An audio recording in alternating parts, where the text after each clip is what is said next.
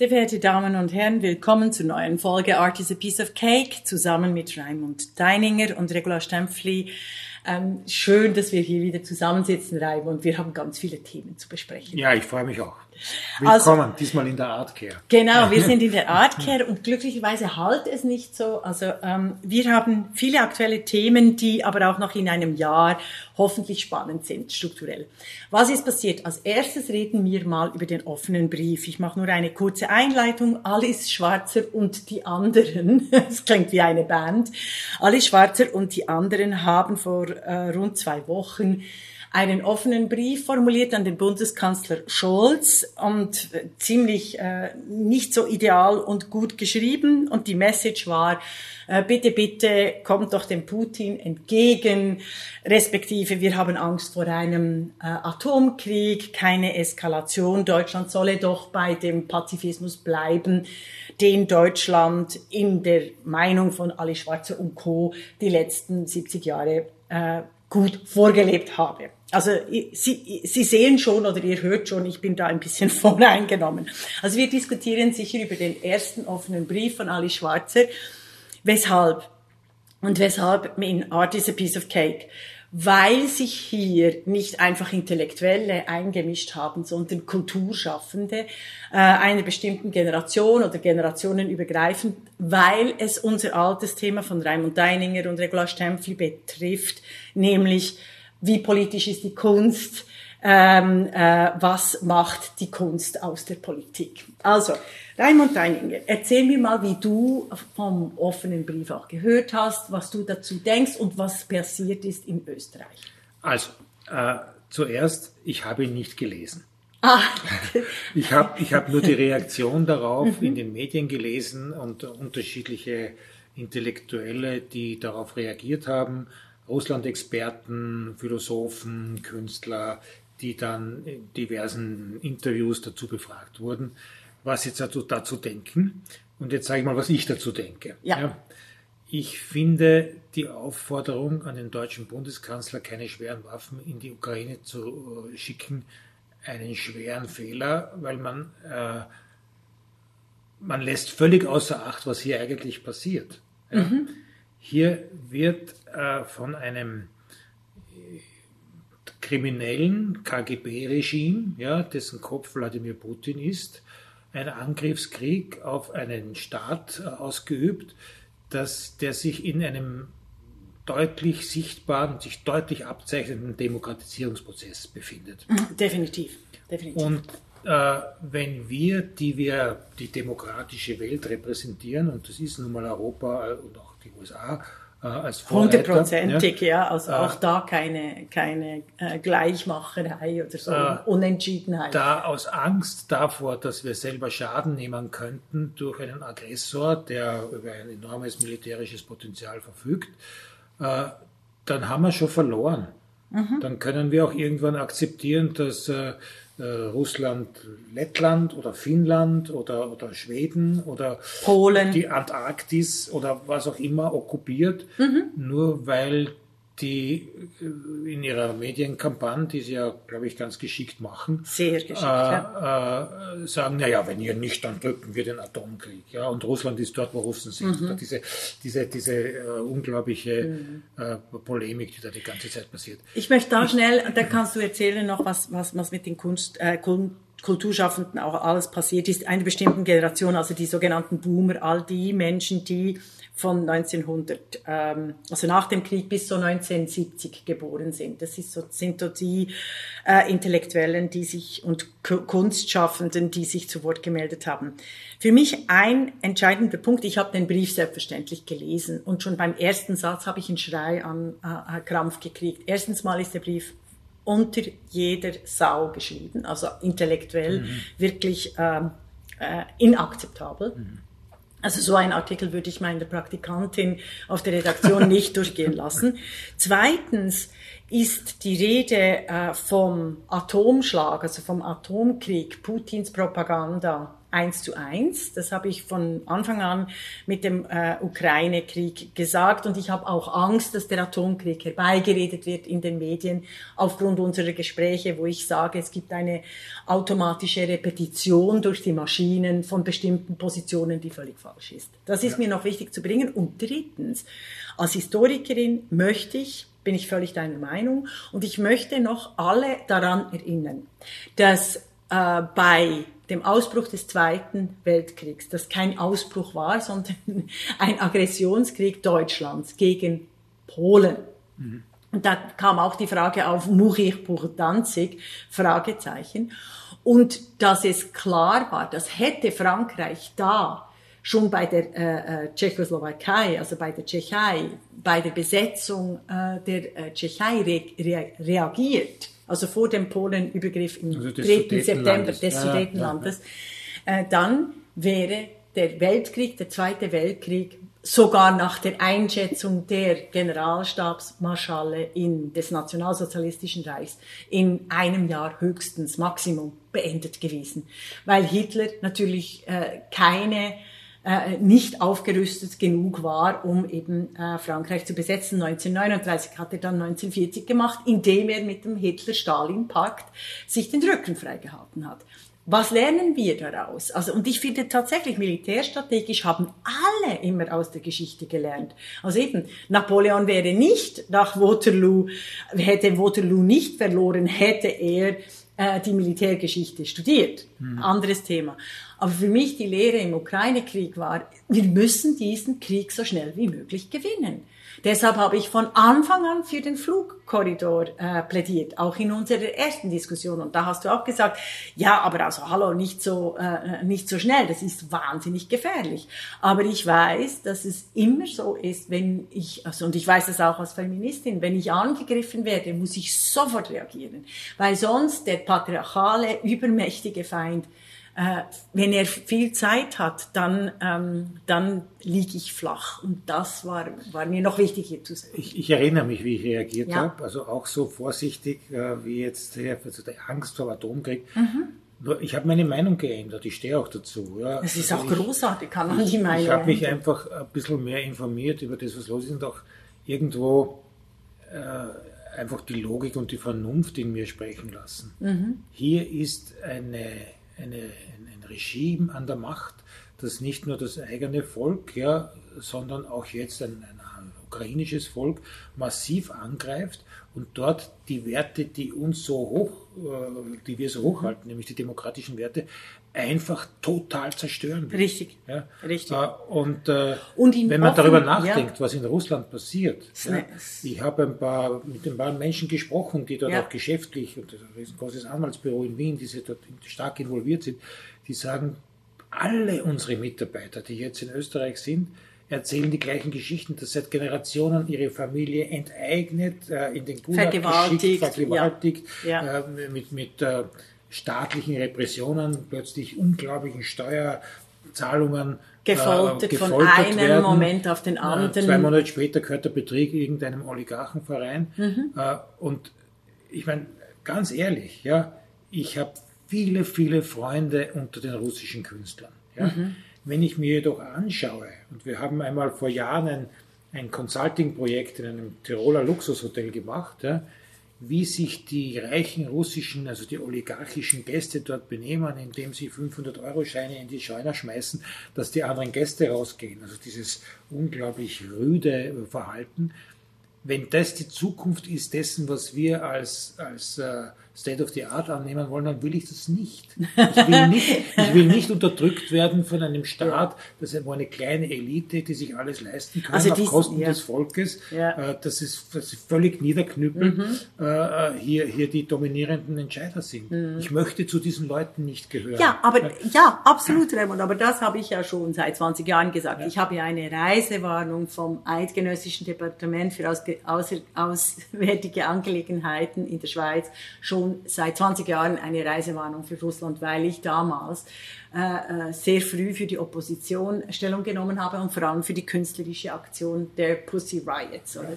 Ich finde, ähm, ich finde, was du sagst wegen dem rüden Verhalten. Äh, insofern spannend. Ich werde einen Artikel verlinken von äh, Susan Kennedy. Mhm.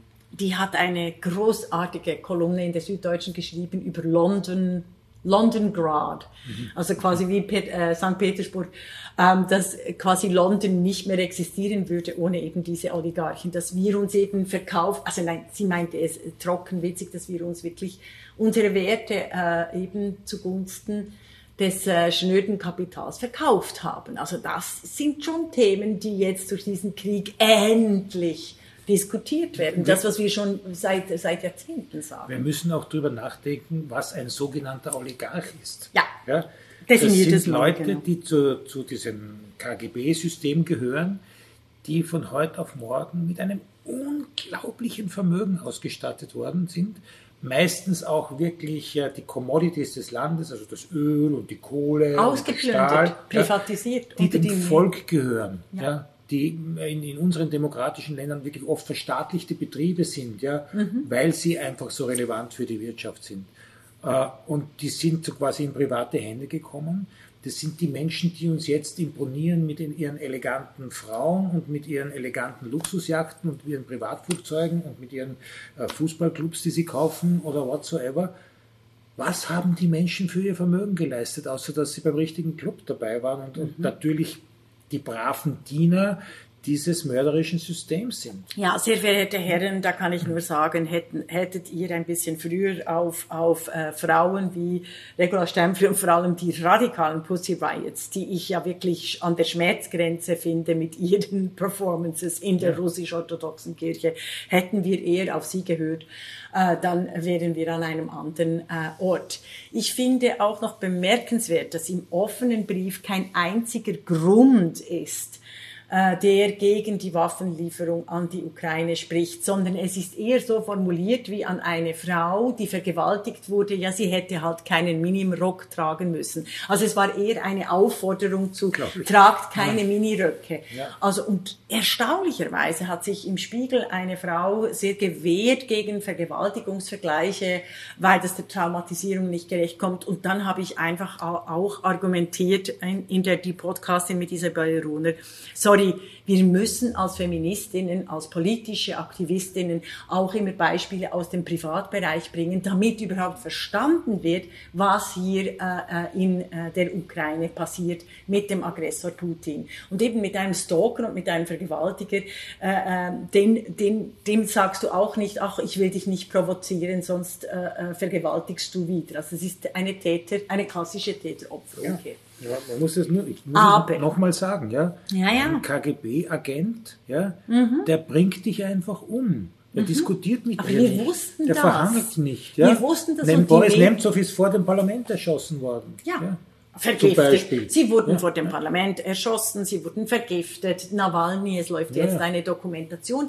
Den habe ich zum Beispiel, der ging mir auch auf, auf, auf die Nerven, aber ich möchte allen, ich werde auch das verlinken, ich möchte allen auf seine Gerichtsrede, also auf sein Plädoyer gegenüber dem Gericht äh, aufmerksam machen. Mhm. Er ist, er war ein äh, als Atheist erzogen, ist aber äh, ist Christ geworden und sein Plädoyer ist wirklich wie in Dostoevsky, also eines der erschütterndsten Plädoyers die alles erklären, weshalb er auch nach Russland äh, wieder zurückgekommen ist. Er hätte sich ja ein, ein, ein einfaches Leben machen können und wird jetzt zu Tode gehungert, gefoltert. Es ist, und zwar vor den Augen der Öffentlichkeit. Da müssen wir schon auch sehen, und deshalb plädiere ich nochmals auf die Sanktionierung aller Unternehmen, die mit dieser korrupten Mafia zusammengearbeitet haben. So wie wir schon vor zehn Jahren auch mit der italienischen Mafia, also mit dem Buch Gomorra, mhm. ja, und dem Buch Gomorra, wir haben nichts gemacht. Mhm. Und weshalb sage ich, wir haben nichts gemacht, ist, weil die Medien, weil die Medien so absolut trumpistisch, idiotisch verblödet sind und ihrem demokratischen Auftrag der Information nicht mehr nachkommen, sondern auf Klicks und Quoten und Skandale äh, äh, gepolt sind, haben wir die wichtigsten Themen, die relevanten Themen der letzten 20 Jahre verpasst. Das zeigt eigentlich auch den ja. äh, Russlandkrieg. Ja. Äh, eben weil die, weil äh, die Boomers, die Männer nicht auf äh, Frauen hören, weil es waren vor allem Frauen, die auch diese mhm. Mechanismen tun. Aber jetzt erklär mir noch äh, die Reaktionen zum Beispiel eines Peter Weibels, also in Österreich. Den musst du erzählen. Nein, aber so erzähl, mir, erzähl ja. uns und unseren Hörer, Hörerinnen in Österreich, was war dann die Reaktion also, der Kulturschaffenden? Äh, gibt Pro und Contra, ja. aber es ist einer der allerprominentesten Kulturschaffenden, der Miterfinder des Wiener Aktionismus, der Medienkünstler, der, der Performance-Künstler und äh, einflussreiche Professor, auch in Deutschland, des ZKM in Karlsruhe, Peter Weibel. Ja. ja ein enger Freund von ein, Peter Sloterdijk. Ja, ja, ja die, die, also geht doch allen Ernstes her, äh, nimmt Abstand von diesem Brief, sagt er ist nicht dieser Meinung. Ja. Also der offene Brief ja, genau. von Ali denn, Schwarzer und Co. Denn, denn äh, so quasi die Ukraine sei, sei sowieso ein Failed State. Ja. Die gibt es eigentlich gar nicht. Ja. Äh, und das ist so quasi nur eine, eine Erfindung und eigentlich sind das eh alles Russen äh, und man braucht sich da gar nicht so weiter, weiter drüber aufzuregen. Ja. Äh, also äh, das habe ich gar eine nicht unglaubliche, eine unglaubliche, ein unglaubliches Wahnsinn, dass jemand, der eigentlich es besser wissen muss als Intellektueller, äh, dass der sowas von sich mhm. Ich kann das gar nicht anders kommentieren, als wie kann der nur so einen wahnsinnigen Blödsinn reden. Mhm. Noch dazu, wo unsere Geschichte, unsere österreichische und auch die deutsche Geschichte im Ersten und im Zweiten Weltkrieg und natürlich auch lange davor in der Ukraine wahnsinnig viel angerichtet hat. Unglaubliche Verbrechen und das alles so, ja. so irgendwie auf die Seite geschoben. Mhm. Und jetzt beginnt in diesem Land seit mehreren Jahren schon ein auch funktionierender Demokratisierungsprozess. Mhm. Ja? Und der wird niedergeknüppelt und der sagt, also egal, ist eh ein Failed State. Ja, ja, ja dabei also, steht eigentlich die Ukraine für alles, was die Moderne ist. Aber wir dürfen nicht vergessen, dass diese Boomers, also diese Generation der linken Künstler, der, der Aktionskünstler, der Fluxus, dass die so verballhornet sind, dass die nie, nie, nie wirklich die, die totalitären Regimes und die, totali die totalitären Elemente ihrer eigenen Ideologie hinterfragt haben. Ja. Das ist eines der riesengroßen Probleme. Deshalb Alexander Kluge, deshalb Peter Weibel, deshalb Ali Schwarzer, deshalb, äh, ach, wie heißt der, äh, äh Oberplauderi, der, der, der Brecht. Der, der Brecht, ja, der, der, der Brecht und der ähm, Wetzel, oder wie er heißt, äh, der Soziologe. All die, das sind ehemalige große, in Anführungszeichen, deutsche Vordenker äh, eben Alice Schwarzer wird auch als einzige Feministin überhaupt immer befragt. Also, und die ist 80 dieses Jahr. Das sagt ja alles eigentlich aus über die deutsche Öffentlichkeit, oder? Dass es, äh, dass es seit über 60 Jahren nicht möglich gewesen ist, eine andere Feministin noch zu etablieren im, im, in der deutschen Diskurs, sowohl in Österreich, äh, Deutschland als auch in der Schweiz. Ich habe erst kürzlich eine Anfrage gekriegt, ach liebe Regula, du hast doch Kontakt zu Alice Schwarzer, äh, die ist so prominent prominent könnten wir sie nicht fragen zur Leihmutterschaft beispielsweise. Sorry Leute, sie ist 80. Es gibt Hunderte von genialen Frauen, die exzellent ausgeben können, Auskunft geben können über äh, die Leihmutterschaft. Und an dem zeigt sich aber eben dieses, äh, dieser Markt, weißt du, das, was wir doch besprochen haben mit, den Star, mit diesem Star-System in der Kunst. Also, also, hat es einen Shitstorm gegeben gegen Peter Mann? Natürlich. Habe ich gar nicht das kannst du ja. echt nicht bringen. Ja. Ich weiß auch nicht, ob er sich da jetzt irgendwie entschuldigt oder, ja. oder das versucht hat zu relativieren. Also Allein, dass so jemand, dass so, jemand so eine Aussage trifft, mhm. ist ja vollkommen daneben. Mhm. Ich weiß nicht, was er, hat er was eingenommen, keine Ahnung. Jedenfalls. Nein, äh, die sind, ich finde, nein, also so leicht kommst du mir nicht davon. Also ich weiß, du warst eben nie ein Linker. Ich war eben schon eine Linke, äh, im, im Sinne, ich habe mich sehr schnell emanzipiert, weil ich realisiert habe, es gibt totalitäre Elemente vom Rousseau'schen mhm. äh, Mehrheitswillen oder diesem Willen zum Guten, mhm. der verheerend wirkt. Mhm. Der, der, der, der auf diesem Weg zum Guten äh, Millionen von Leichen pflastert. Ich finde auch die Diskussion beim Marxismus beispielsweise. Die meisten Linken sagen ja, ah, Mai, der Sowjetkommunismus hat doch nichts mit dem Marx zu tun. Die kommen mir immer vor wie beim Christentum, äh, wenn gesagt wird, ach Mai, die katholische Kirche hat doch nichts mit dem guten Christentum zu tun. Verstehst du? Natürlich schon. Klar. Ja, natürlich, natürlich. Klar. Und ich finde, und aber diese Aufarbeitung, also die hat im Christentum stattgefunden, im Marxismus noch nicht. Ja. Deshalb, ich glaube eben, das ist äh, echt ein Riesenproblem. Weißt du, was mich auch wahnsinnig nervt? Ja. Die, die Fehler, ja, die in unserer demokratischen äh, Gesellschaft passieren, und das sind nicht wenige, ja. da gibt es genug Ärgernis, ja, ja, sofort als den Angriffskrieg des Wladimir Putin relativierend herzunehmen. Ja. ja ja, aber die Amerikaner haben Sind doch auch, dies und ja. das und die Franzosen mhm. haben doch auch dies und jenes und äh, was wir in Afrika an Ausbeutung nach wie vor aufführen, als so quasi demokratisches Europa, ist doch auch nicht in Ordnung und darum mhm. kehrt's mal vor der eigenen, eigenen Tür, bevor ihr Wladimir Putin, mhm. Putin verurteilt. Mhm. Das ist so eine, eine völlig falsche Denke. Ja? Mhm. Hier geht es um einen Angriff auf eine der größten Errungenschaften unserer Gesellschaft, nämlich die Demokratie, ja. ja. die auch offen ausgesprochen wird. Definitiv. Gesagt, wenn ihr den Ukrainern jetzt weiter Waffen liefert, dann werden wir Estland angreifen oder Finnland. Wenn die NATO an der Grenze zu Finnland aufrüstet, dann werden wir äh, uns überlegen, ob wir Atomkraft einsetzen. Solche Dinge werden ja formuliert. Mhm. Ja? Äh, mhm. Das ist ja eine, eine, eine Angstmache. Mhm. Und wir müssen aber mit dieser siehst, Angst leben. Ja. Was soll ich machen? Weißt du, ja, aber weißt du, was, was ich eine, eine, fürchterliche Erfahrung finde? Ich weiß jetzt, wie in den 30er Jahren sich Menschen wie ich gefühlt haben. Also weißt du, der Tucholsky hat doch gesagt, Kurt Tucholsky, da sitze ich, äh, kleiner, fetter, alter Mann vor der Schreibmaschine und versuche mit der Schreibmaschine die Welt zu verändern. Mhm. Genau so komme ich mir vor, weil ich weiß ja, was passiert. Und es passiert das, was Hannah Arendt äh, definiert hat als die, äh, dass Meinungen wie Fakten behandelt werden und dass es keinen Common Ground mehr gibt, Common Sense, einen Gemeinsinn, vor allem auch innerhalb der Medien, äh, sich auf Fakten zu einigen, auf Wahrheit und Wirklichkeit. Äh, Russland hat die Ukraine überfallen in einem brutalen Angriffskrieg. Und Alice Schwarzer und Co. und Alexander Kluge äh, äh, plädieren für einen Pazifismus und Alexander Kluge himself sagt sogar, Kriege haben noch nie äh, äh den Frieden oder Demokratie gebracht. Ja, Dann habe ich, Unsinn. wo war er 1945? Ja. Er hat Jahrgang 1932.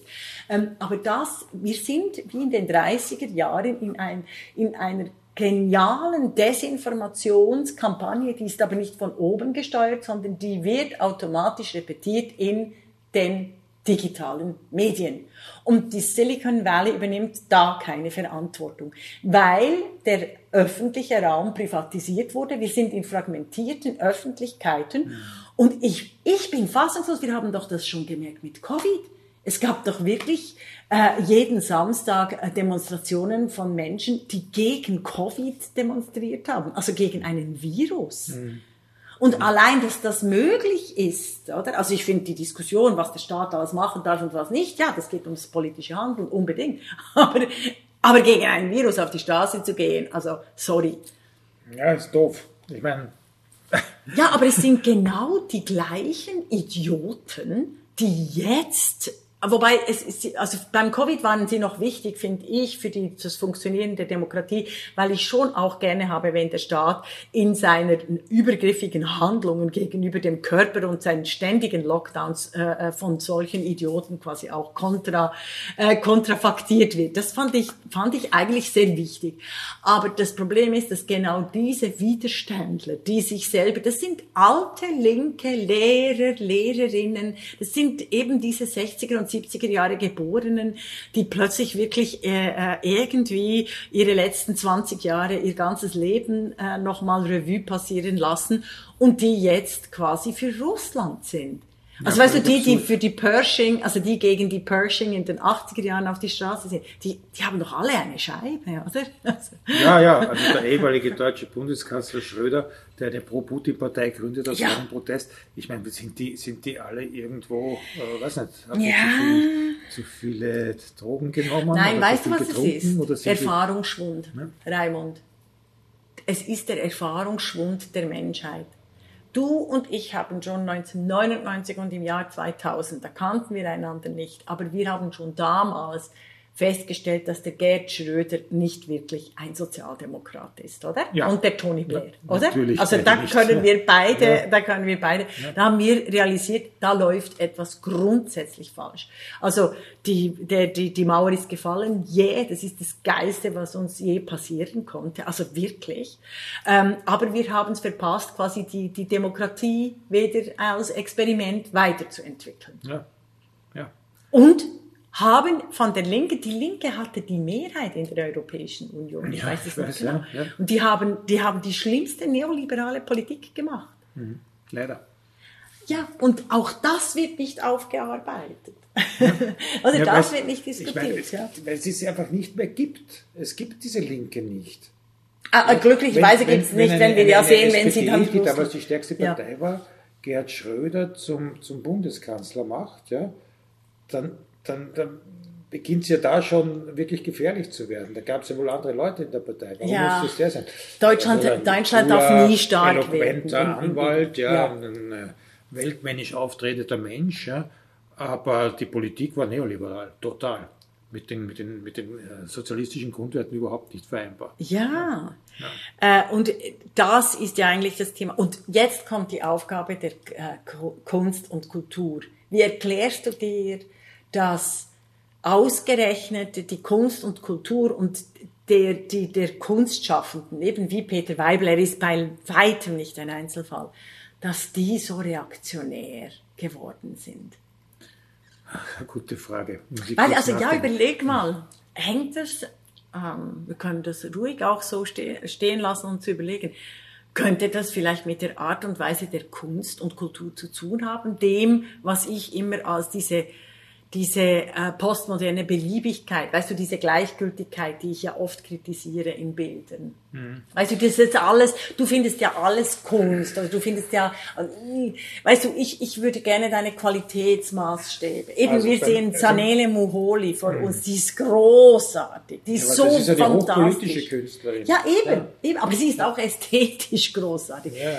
Ja, ähm, aber wir haben ja so viel Siegerkunst, weißt du, dieses, äh, diese Damien Hirst, diese Tracy Adams oder diese, diese Combs oder diese, die irgendwie irgend äh, äh, Action Painting, also diese CIA-Kunst, Ja. die als, Also, als Gegenentwurf zu der russischen Avantgarde. Ich glaube, bei Künstlern, wenn ich jetzt über den Peter Weibel kurz nachdenke, Ja. ein Mann wie der, der in seinen intellektuellen Kreisen immer hoch geschätzt war, auch durchaus immer absichtlich provokativ gegen das Establishment sich geäußert hat. Vielleicht war das auch eine, eine äh, Provokation eines alt gewordenen Mannes, der das aus seinem eigenen, eigenen äh, beschädigten Ego heraus tut. Ja.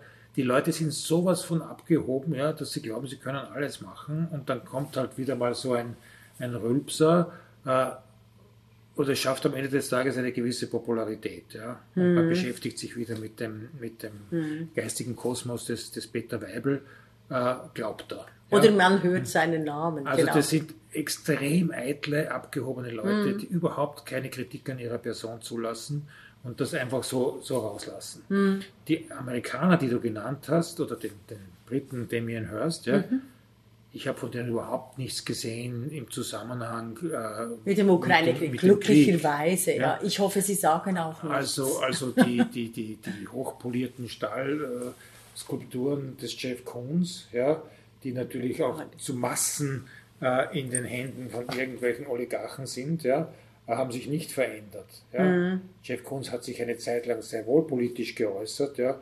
Jetzt ist das große Schweigen ausgebrochen. Auch bei den ganzen NFT-Stars ja, ist das große Schweigen ausgebrochen. Ich habe das Gefühl, sie haben sich alle kaufen lassen. Ja, das viel, die vielen Millionen, die sie alle verdienen und diese Upper Class, in der sie sich alle bewegen, äh, vernebelt den Blick auf die Sache total. Ja. Die Also Bodenhaftung ist nicht mehr da. Ja. Eigentlich könnten wir wirklich was Schaut drum, Ja. ja. aber ah, Raimund, du hast so recht. Weißt du, wenn du jetzt so redest, eigentlich könnten wir was ganz Radikales tun. Indem wir nämlich den Markt für die Jeff Koons als Oligarchen und Siegerkunst völlig entwerten. das wäre doch gigantisch, wenn all diese Typen jetzt diese wirklich, äh, wirklich idiotische Siegerkunst, die sie nur als Investment gekauft haben, ihr Investment, ihr, ja. in, ihr Investment einfach vor ihren Augen schmelzen sehen. Und deshalb plädiere ich auch für die klassischen Kunstmuseen. Schmeißt, also nicht schmeißt, aber äh, sperrt endlich all die Egon Chiles, Kokoschkas und, und äh, wie heißt der, der Kiss, ähm, Klimt, macht die jetzt mal in den Keller und öffnet eure Museen, die als Moderne gegründet wurden. Die wurden nämlich als Aufbruch der Moderne gegründet und öffnet eure Museen äh, für Kunst äh, von, von Kuratoren und Kuratorinnen wie Raimund Deinlinger oder Regula Stempfli. Das, das Plädoyer unterschreibe ich sofort. Gell? Das wäre doch, das wäre die Strategie. Und wir müssen einfach mehrere internationale finden, die einfach jetzt sagen, okay, jetzt machen wir mal eine, comment dit, äh, ein Break, oder, vor 10 oder 15 Jahren mit all diesen äh, alten Klassiker-Männern, die wahnsinnig toll sind. Aber jetzt machen wir mal einen Break und lüften ein bisschen aus aus. Und, und bringen den Markt runter. Ich hätte, also wirklich, ich hätte eine dämische Freude, wenn all diese Kunstwerke äh, weißt du, so wie Aktien, du bist ja der Finanzheine. Gewesen. Äh, Gewesen. an, an, Wert verlieren würden. Äh, Vielleicht sollten wir da einen offenen Brief formulieren oder ein, ein, ein Manifest. Das wäre eigentlich ja, geil. Ja. Ich meine, ich bin jetzt ein, ein Beispiel. Ja? ja. Es gibt ein, ganz wichtiges Schweizer Sammler-Ehepaar, die Familie Ammann. Ja, weil es noch mhm. gerade so aktuell ist. Ja. ja. Die Ammanns haben ihre Sammlung, nachdem der Herr Ammann gestorben ist, äh, in einer Auktion auf den Markt gebracht ah. und das gesamte Vermögen geht wohltätigen Zwecken zu. Ja. ja. Der teuerste je verkaufte Andy Warhol der Welt ja. ist gestern verkauft worden um 200 Millionen Dollar. Das ist das zweitteuerste je verkaufte Bild, eine Marilyn von Andy, Andy Warhol aus dieser Amman Collection. Mhm. Ja, und vieles mehr. Ja. ja. Also für jetzt viele hunderte Millionen Dollar diesen wohltätigen Zwecken. Und ich glaube gelesen zu haben, dass die Ukraine da auch eine wesentliche Rolle auch spielt, zur Verfügung wird, gestellt worden. Mhm. Das nehme ich jetzt einmal als ein positives Beispiel einer Familie, die einen, einen unglaublichen Vermögenswert, der mhm. ja ihr privater Vermögenswert gewesen ist, der Öffentlichkeit wieder mhm. zu wohltätigen Zwecken zu, zu äh, Verfügung Wohltätigen Zwecken sind gut. Es ist einfach weniger mhm. nachhaltig als zum Beispiel eine Carnegie Stiftung oder eine Rockefeller Stiftung oder einen Marshallfonds. Mhm. Verstehst? Also Natürlich. ich, ich habe da zum Beispiel meine Meinung geändert. Früher sagte ich immer, das muss unbedingt in den Staat gehen. Aber da ich jetzt weiß, dass äh, dass ähm, äh, Demokratien auch untergehen können, also wie beispielsweise in Italien, mhm.